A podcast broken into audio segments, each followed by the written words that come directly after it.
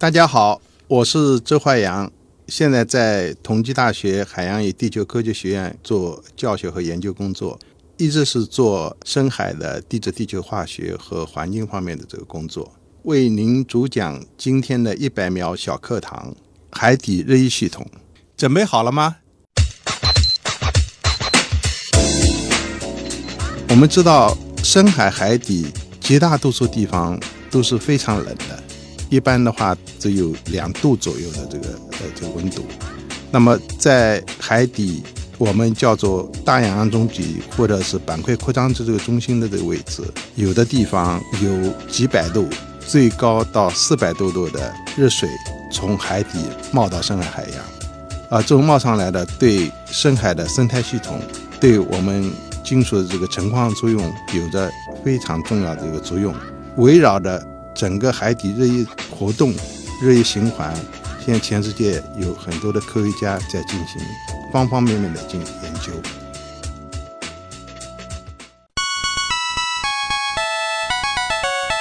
节目准备好了吗？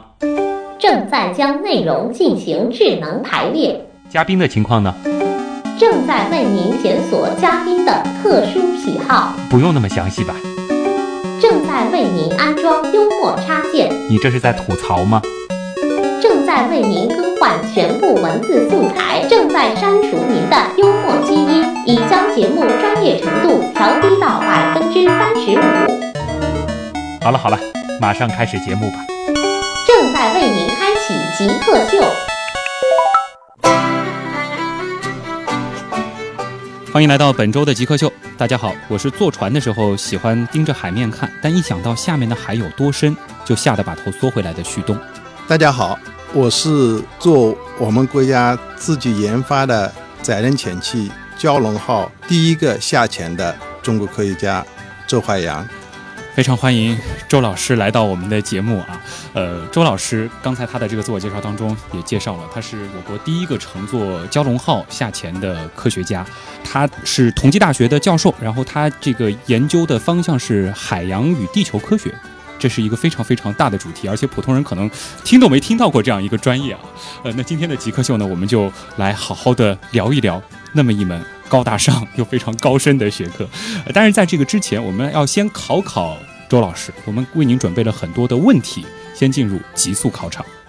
极速考场，第一个问题是这样的：周老师，您从事的是地球科学，那能不能用非常简单的语言向我们解释一下什么是地球科学？它到底是研究什么的呢？我们的研究对象实际上就是地球上面的各种各样的地质体。我们希望了解这些地质体的来源，它的发生发展，也就是说，为什么那个地方会出现那样的东西？为什么在那个地方会出现那样的东西？对，说的都是很抽象的。您您刚刚提到了一个很专业的名词，叫地质体。对，我我们老百姓怎么认识地质体呢？各种各样的，比如一块石头，嗯，一滩水，呃，哪怕一个一个有机质，嗯，在地球上面，在地质历史过程里面形成的，嗯。各种各样的东西，我们都叫做地质体。所以，我们到山里面去捡块石头，它其实也是一个地质体。对 对。然后，地球科学其实就是研究这些地质体它的成因。对。然后，地球科学总的来说，就说最终的目的就是通过对各种各样地质体的认识，嗯，就是希望了解我们整个地球的历史。通过了解这个地球的历史。达到就是能够预测地球或者地球上面各种各样这个地质体，嗯，他们以后的这个发展轨迹。哦，这是这门科学的意义所在。对，当然跟那个我们人类直接有关的，嗯，就是资源和环境，各种各样这个油气啊，各种各样的这个矿产资源啊，然后我们生生活的哪怕是空气啊、水啊，那你必须要了解这种各种各样这个地质体它们之间的这个关系。那下面一个问题就是这样：您是做过蛟龙号下潜的科学家，对，您研究的是地球科学，其实研究的是这些地质体的东西。我们刚才也说到了，山上一块石头它也是地质体。那为什么你要坐着潜艇下去呢？而不是那些呃，感觉好像说坐潜艇下去的科学家都是去研究深海里边的那种鱼啊，那些生物啊？也有坐潜艇下去呃研究水里面的鱼和这个生物的，但是。终极责任是了解这个地球。嗯，地球表面的话，有三分之二是被水覆盖的。就像你一个家里面的，你如果光光研究一个角落，其他地方嗯是被水覆盖了，你说你就不去了，那你肯定你搞不清楚这个家是怎么回事。啊，而且还有一个现象的话，因为地球形成过程里面被水覆盖的那部分东西的话，应该还比较新鲜，嗯，就像新生儿一样子。非常的年轻。非常年轻啊，整个地球的年龄，我们现在在地球表面找到的这个话，差不多有四十亿年，嗯但在海里面你找不到超过两亿年的东西。我们一方面当然可以去看一个，比如像七八十岁啊、一百多岁的老人，是吧？我们也可以去看七百多岁，他很多的历史都混在一起。嗯但如果我们现在从那个婴儿开始看起，嗯，那婴儿就相对这个老人来说就简单很多。啊，大家别被婴儿所误导，这婴儿也有几亿年的历史了。哎，但是其实周老师您这样一段话之后，倒是让我重新对我以前非常喜欢的地理有了一个新的认识因为其实一起一提到地理，大家好像会觉得更多的是关注陆地上的。我们讲海洋，可能就是一带而过的啊、四大洋，最多可能会记一个就是最深的这个海沟啊对之类的东西。其实呃，真正如果说要研究地理、研究这个地球的话，我们以后的重点其实更应该就是在海面以下。那是以往的话，你有包括一些教科书啊，嗯或者甚至一些比较呃专业的一些一些一些一些刊物的话，嗯它有关海洋的内容都不是很多。呃，好像给人家造成印象就是海洋就是一盆水，对，就感觉一带而过、啊，对略不是？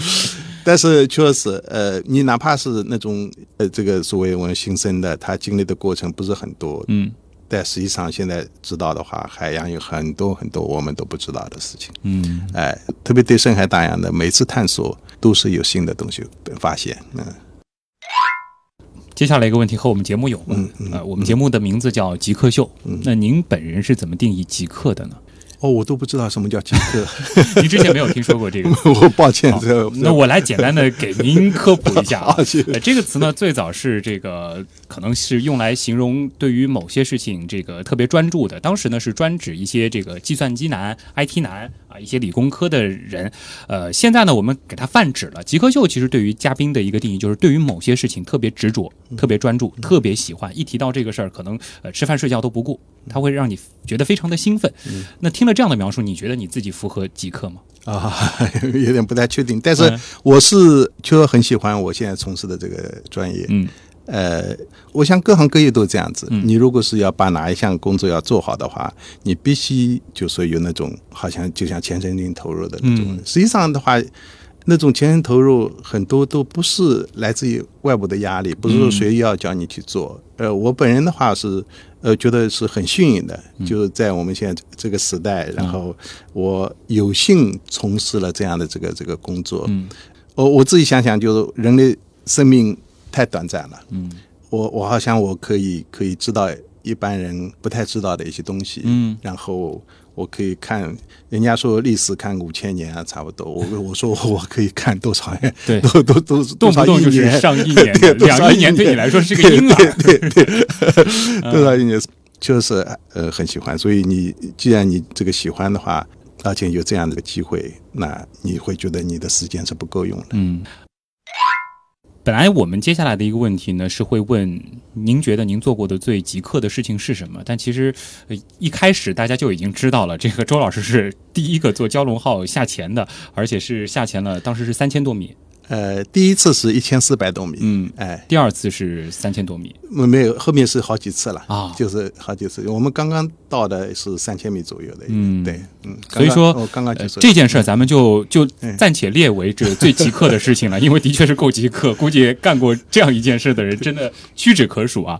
呃，那呃除此之外，您觉得您还有哪些经历比较符合这种极客的特质呢？就是呃，我一直到现在，我实际上呃，因为方方面面原因，我换过好几个单位，呃，然后也走过不少这个地方。但实际上，我的经历实际上真的很简单。我有的时候我跟朋友啊，或者跟学生就讲，嗯到随便到哪个地方，要么就是出差，要么就在家里，要么就办公室。嗯，但其实 很少在对做自己的工作，对对对的，很少说是只有非常偶尔的这个说是朋友来的时候，嗯，到外面去一下子啊，或者怎么样，也是很少很少。所以说就是基本上就是围绕着工作对展开你自己的生活对对，基本上基本上大概是这样。你有一些自己的这种业余的兴趣爱好吗？啊、有可以和大家分享一下吗？嗯 除了工作之外，可能会做些什么事儿呢？有的时候下下围棋，下围棋 下围棋，对啊对，还是愿意就是要做一些动脑的事儿。对对对对呃，接下来一个问题啊，就是其实很多的科学家都是在小时候受到一些这种科幻作品或者说是一些科学读物的一些影响的。嗯呃，有没有这样的几部作品影响了你呢？呃，十万个为什么？十万个为什么十？万个为什么？我们小时候那个十万个为什么对我们影响是非常的大。嗯，呃，当时可能整个一千本可能才几块钱嘛。嗯，当时就哪怕这几块钱，我们也实际上我们家里也没买过，是问人借的。都问别人借的，啊借来哦，当时是真的是看得很入迷，觉得很有意思。嗯哎，然后当时这个，我我没想到我会。那个时候还没有什么高考啊，还没什么的，嗯有没没想到我说我我会被别人称为是科学家，但小时候其实呃，感觉这样的一个问题，你长大以后想做什么？问到任何一个幼儿园的班级、小学的班级，可能有百分之四五十的同学可能会说以后想当科学家。有可能的，但是当时真的是没有，因为我是呃生长在文革时期，嗯呃文化大革命时期的。小时候有一个我印象非常深的，就是夏天在那个院子里面。呃，乘凉嘛，就拿个桌子啊，这个端到端到院子里，然后这个躺在这个桌子上仰望星空。那个时候天气都能看到这个星星嘛。嗯，哎呦，那个时候确实是就入迷了呃对对，就开始想要可以看哎，了可以看那个那个那个星啊，嗯然后可以想很多事情。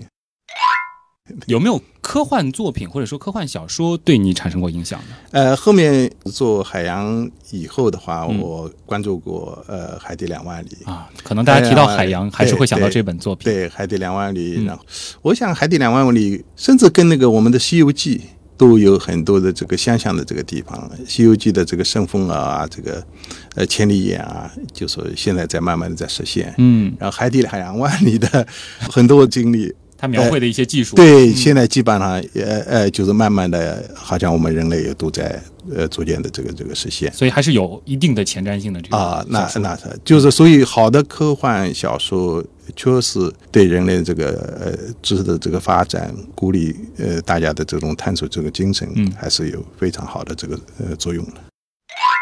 作为一个经常和海洋打交道的人啊，因为我们嗯知道现在很多人年轻人度假就喜欢去海边嘛。你如果说休假的话，你会选择去哪儿呢？哎呦，我 很久没休假了吧？我我我休假，呃，倒真的没有休假，因为我我自己觉得我的工作实际上就是相当于休假。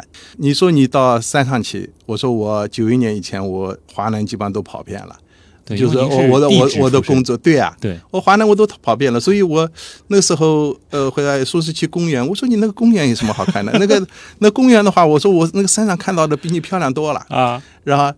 然后说是你要到海边去，你那个海边哦，你是你你 我都下去这么深了 不是不是，我我说我一直在大海里面航行，我一直看到这个海边对我们来说就是个码头，就是我要去靠一下，为了为是为那个船要为了要补给，嗯要去补那个水啊，补食物啊，我是去靠一下。所以我可以这样理解吗？你休假倒真无所谓去哪儿，哎，真的是就陪陪家人就真的够了对，这是最重要的，嗯这是最重要的。如果是有假期的话，能够和家人在一起。看我现在到已经到五十多岁，这个、嗯真的觉得很很惭愧，就是和、和家人这个。尤其是您的这个工作哎，经常是需要外出的。对的，对的，对的，对的。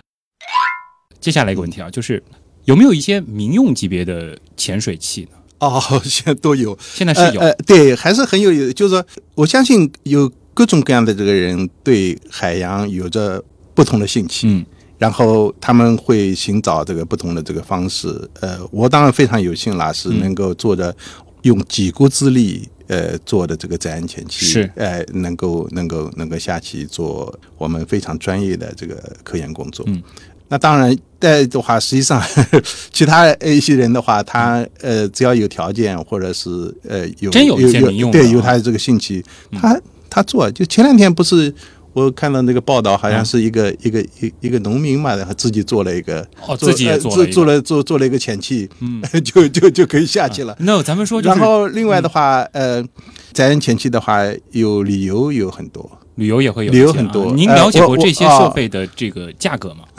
我一般我都不会去考虑，一般你我记的话，我啊不会去，不会来，不会来这个这个想的。我相信熟悉极客秀的听众应该听出来徐东接下来要干嘛了、咱们就随便说一个这种中位数的这种潜水器吧。您一年的收入，或者说您几年的收入能够支撑一个这样的潜水设备呢？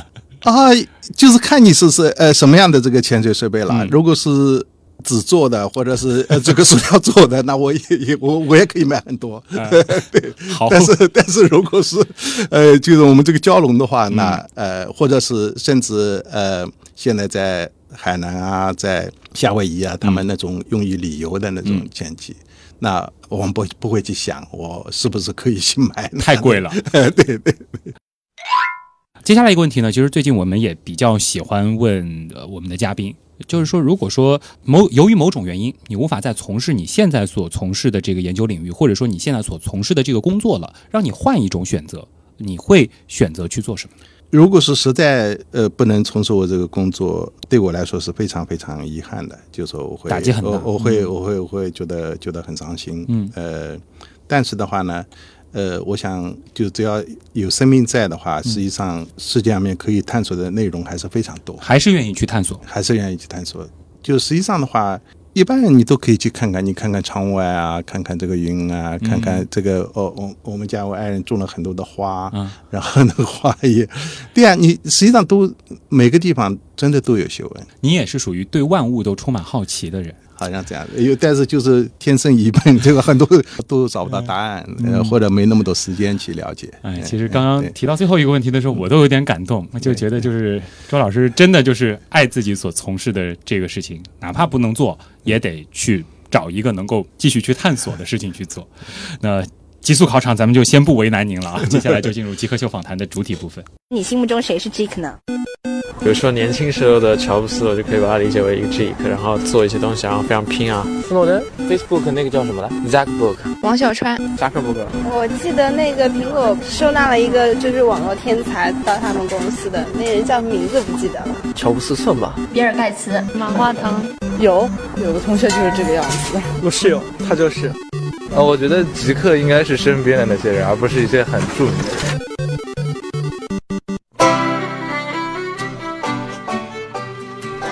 欢迎回来，这里是极客秀啊！我是坐船的时候呢，非常喜欢盯着海面看，但是一想到这个海面下面有多深，就吓得把头缩回去的旭东。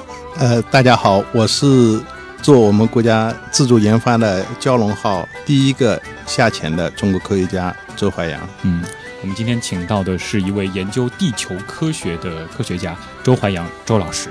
其实，在我们前面的一开始的这个极速考场当中，已经提到了地球科学的一些意义。